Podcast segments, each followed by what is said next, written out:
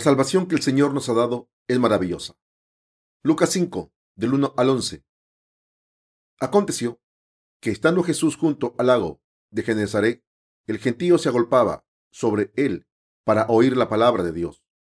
Y vio dos barcas que estaban cerca de la orilla del lago, y los pescadores, habiendo descendido de ellas, lavaban sus redes. Y entrando en una de aquellas barcas, la cual era de Simón, le rogó que la apartase de tierra un poco, y sentándose enseñaba desde la barca a la multitud. Cuando terminó de hablar, dijo a Simón, boga mar adentro y echad vuestras redes para pescar. Respondiendo Simón le dijo, Maestro, toda la noche hemos estado trabajando y nada hemos pescado, mas en tu palabra echaré la red. Y habiéndolo hecho, encerró gran cantidad de peces y su red se rompía. Entonces hicieron señas a los compañeros que estaban en la otra barca para que viniesen a ayudarles y vinieron y llenaron ambas barcas de tal manera que se hundían. Viendo esto, Simón Pedro cayó de rodillas ante Jesús diciendo, Apártate de mí, Señor, porque soy hombre pecador. Porque por la pesca que habían hecho, el temor se había apoderado de él y de todos los que estaban con él, y asimismo de Jacobo y Juan, hijos de Zebedeo, que eran compañeros de Simón. Pero Jesús dijo a Simón, No temas, desde ahora serás pescador de hombres. Y cuando trajeron a tierra las barcas, dejándolo todo, le siguieron. El Señor lo sabía todo acerca de sus discípulos. Cuando leemos la palabra del Evangelio de Lucas, capítulo 5, vemos que Jesús estaba en el lago de Genezaret y vio a unos hombres que se convirtieron en sus discípulos más adelante. Saliendo de una barca y lavando su red, Jesús subió a la barca y Pedro, quien conoció al Señor aquí, se convirtió en discípulo del Señor.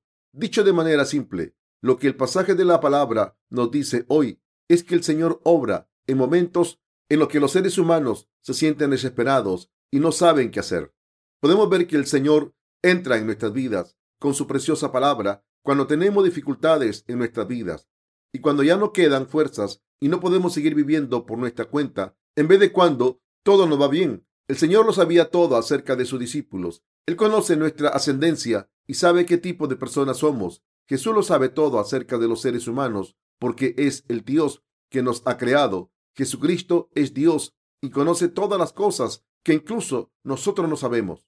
El campo de la ingeniería genética se ha desarrollado tanto que ahora se pueden analizar el ADN de un recién nacido. Entonces, dicen que saben qué enfermedades tendrá el niño, cuándo morirá y si el niño será sano o no.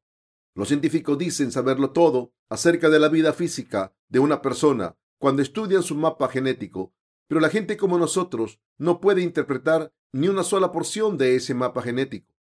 Sin embargo, nuestro Señor lo sabe todo acerca de nosotros, incluyendo nuestro mapa genético, lo sabe todo acerca de nosotros. En primer lugar, el Señor conoce todas nuestras debilidades y sabe que nacimos con pecados y que cometemos pecados en nuestras vidas. Nuestro Señor lo sabe todo acerca de nosotros porque es Dios y nos creó.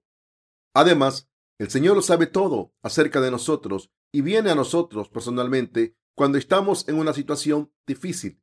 Dios viene a nosotros, a los desesperados, personalmente y obra en nosotros con su palabra. Entonces, ¿qué hacemos cuando el Señor viene a nosotros? Como dijo el apóstol Pedro, apártate de mí, soy un pecador, Señor. En la presencia del Señor Después de conocer al Señor, reconocemos que no podemos estar cerca del Señor por nuestras debilidades. Podemos ver lo débiles que somos cuando nuestra naturaleza pecadora queda revelada y nada puede esconderse en la presencia del Señor. Nuestro Señor lo sabe todo acerca de nosotros. Sabe que somos pecadores y sabe qué tipo de personas somos. Y es el Señor que resuelve todos nuestros problemas. Como el Señor lo sabe todo acerca de nosotros, nos hace saber todos nuestros pecados al resolver todos los pecados mediante el bautismo y la cruz. Nos bendice para ser sus obreros y hacer la obra justa ante Dios. Estoy muy agradecido porque el Señor lo sabe todo acerca de nosotros. También estoy agradecido porque el Señor nos encontró y nos salvó al resolver todos nuestros problemas a través del bautismo que recibió y la sangre que derramó en la cruz. El Señor nos convirtió en obreros valiosos de Dios Solo podemos dar testimonio de que la gracia del Señor es tan grande y maravillosa y darle gracias al Señor. No puedo dejar de dar gracias al Señor. En el pasaje de las escrituras de hoy, el apóstol Pedro dijo, apártate de mí, Señor, porque soy hombre pecador. Antes de conocer a Jesús, los que iban a ser discípulos de Jesús echaron las redes toda la noche para pescar. Dejaron la red toda la noche y la sacaron al amanecer, pero no pescaron ningún pez. Trabajaron toda la noche, pero la red estaba vacía. Se quedaron allí sentados, sintiéndose desesperados y desafortunados. Y entonces Jesús se subió a la barca y dijo, boga mar adentro y echad vuestras redes para pescar. Entonces Simón Pedro dijo, Maestro, toda la noche hemos estado trabajando y nada hemos pescado, mas en tu palabra echaré la red. Y entonces echaron la red y pescaron muchos peces. Pedro, quien vio la obra de Dios de esta manera, le dijo a Jesús, Apártate de mí, Señor, porque soy hombre pecador.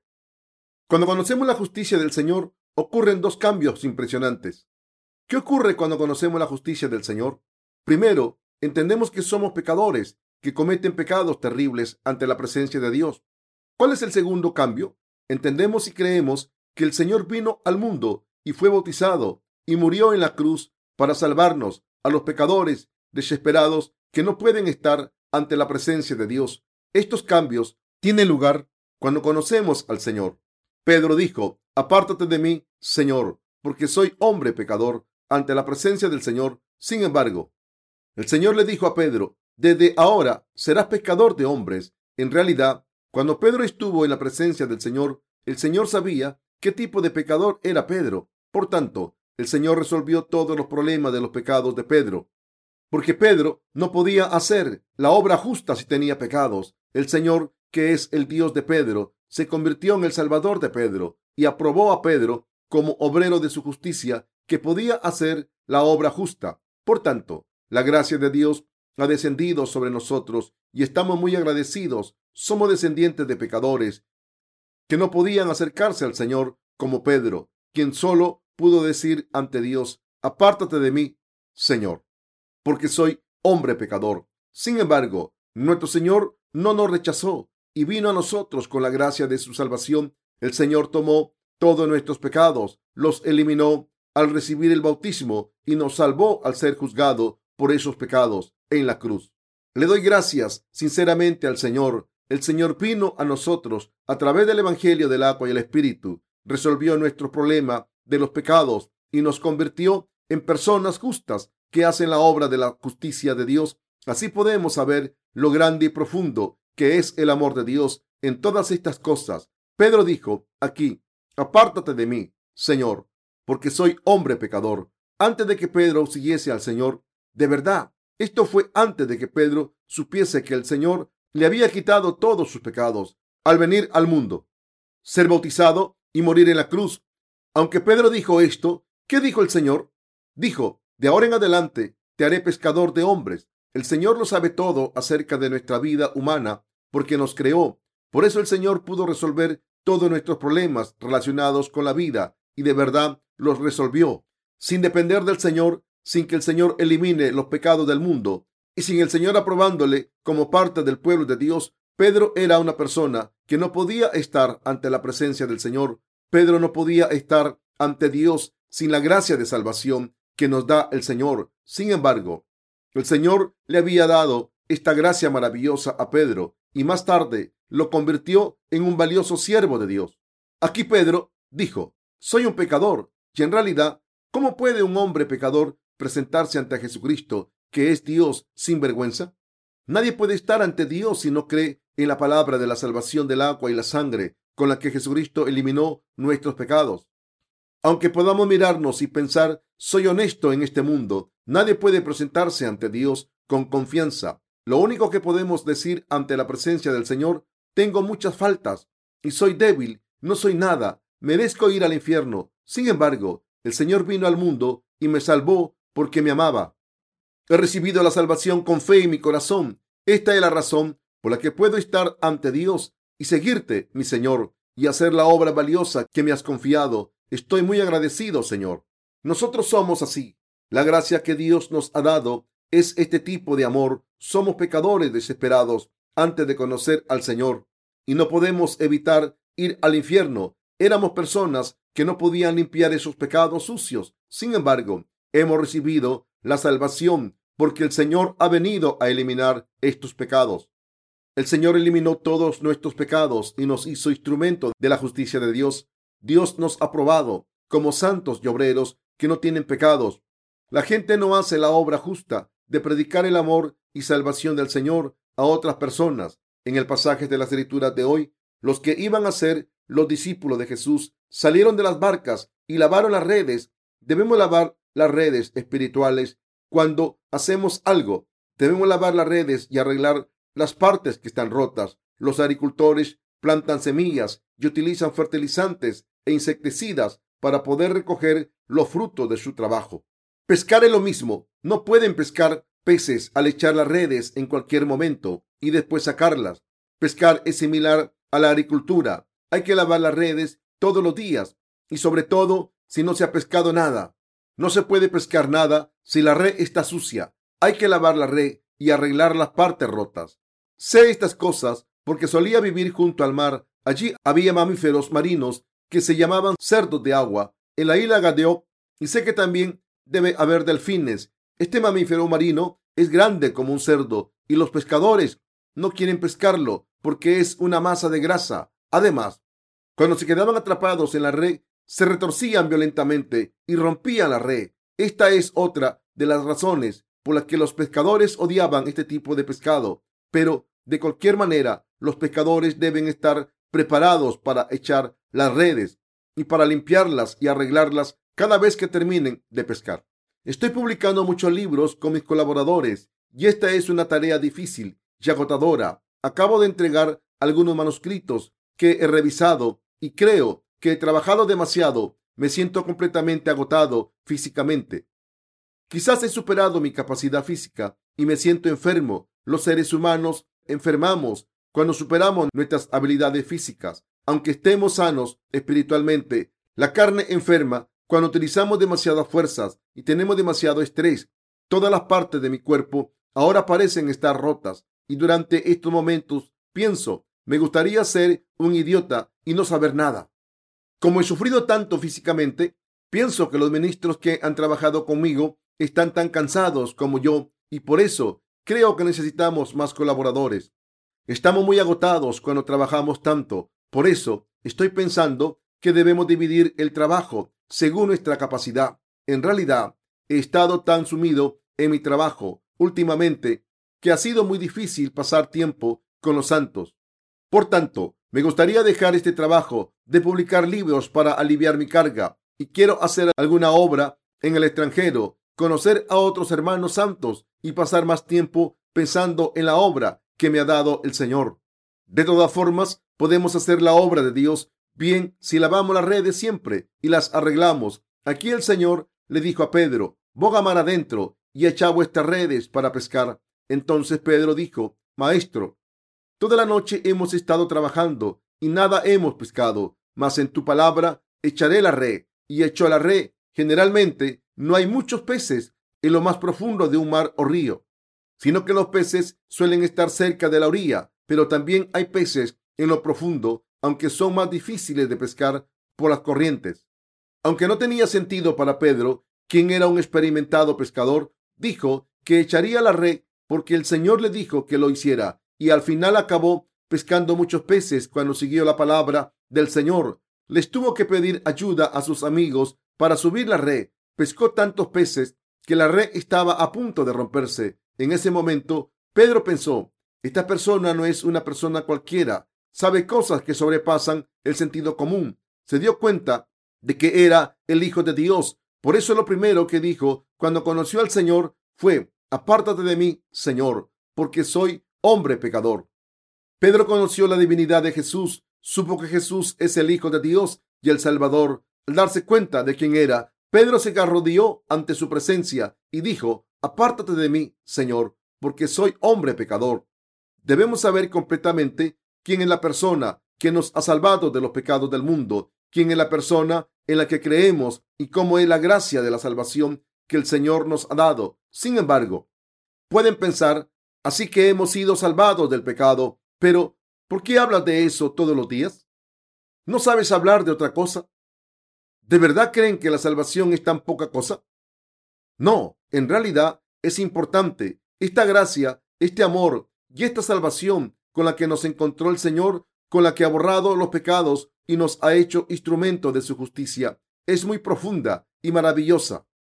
Por tanto, los cristianos nacidos de nuevo no podemos evitar hablar de esto cuando abrimos la boca. No podemos vivir de otra manera si no es hablando de la salvación que Dios nos ha dado, alabando a Dios, dándole gloria, dándole gracias y dándole nuestras manos, pies, bocas y todos nuestros cuerpos al Señor como siervos de Dios hasta que muramos. ¿Cuál es la razón? La razón es que hemos recibido la gracia maravillosa del Señor. Hemos recibido esta gracia maravillosa. Digamos que una persona muere por nosotros. Con tan solo pensar en esto, se nos saltaría las lágrimas y estaríamos muy agradecidos. De la misma manera, los cristianos de hoy en día lloran de gratitud cuando piensan que Jesús murió en nuestro lugar. Sin embargo, debemos confirmar algo en nuestros corazones. Esta fe, esta idea y este agradecimiento están presentes en la sociedad humana. Por ejemplo, digamos que una persona va a una fortaleza enemiga y está acorralado, a punto de morir, pero otra persona la salva y muere en su lugar. ¿Cómo de agradecida creen que estaría la persona salvada? No podrían olvidar a la persona que le salvó la vida y viviría agradecido el resto de su vida. Pero la gratitud al Señor por la salvación que nos ha dado no se puede comparar con esto. El Señor nos ha dado un amor y una salvación que no se puede comparar con todo lo que podemos encontrar en la sociedad humana.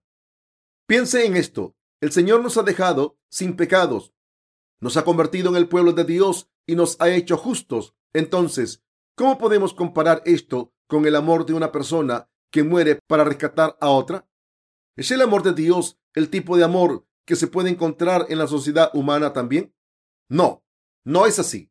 El amor del Señor no es el tipo de amor que pueda dar la gente del mundo. Incluso la gente de este mundo participa en ceremonias y crea estatuas para conmemorar a héroes que murieron por otras personas. Entonces, ¿cómo vamos a olvidar el amor de salvación que nos ha dado el Señor?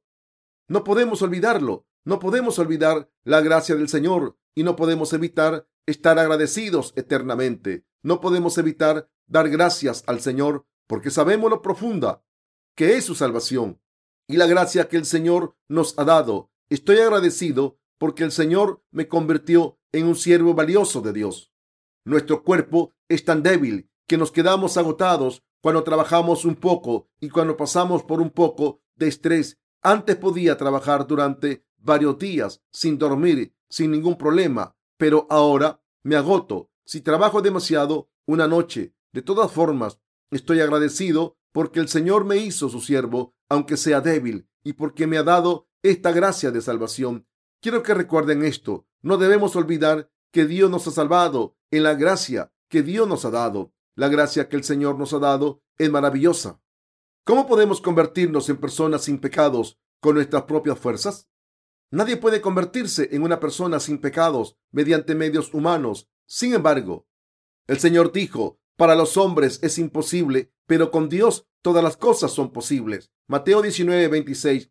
Dios Todopoderoso nos dio la vida eterna, sin pecados, al venir al mundo encarnado en un hombre, recibir el bautismo y morir en la cruz para borrar todos nuestros pecados y resucitar de entre los muertos. Nos hemos convertido en personas justas porque Dios nos salvó y porque tenemos fe en esa salvación. Es cierto, Debemos convertirnos en personas sin pecados. Es natural para nosotros estar sin pecados después de nacer de nuevo, pero es absolutamente imposible sin el amor especial de Dios y su salvación. Nos hemos convertido en personas justas sin pecados porque el Señor nos ha dado una salvación maravillosa. No podemos evitar estar agradecidos. Esto se debe a que el Señor Todopoderoso ha cumplido la obra de salvación que nosotros no podíamos ni imaginar. Debemos creer y seguir al Señor siempre con corazones agradecidos por habernos dejado sin pecados y hacernos justos a pesar de ser inadecuados. Cuando nos examinamos, debemos estar agradecidos ante la presencia de Dios porque nos ha salvado. Esto es cierto. ¿Son ustedes así?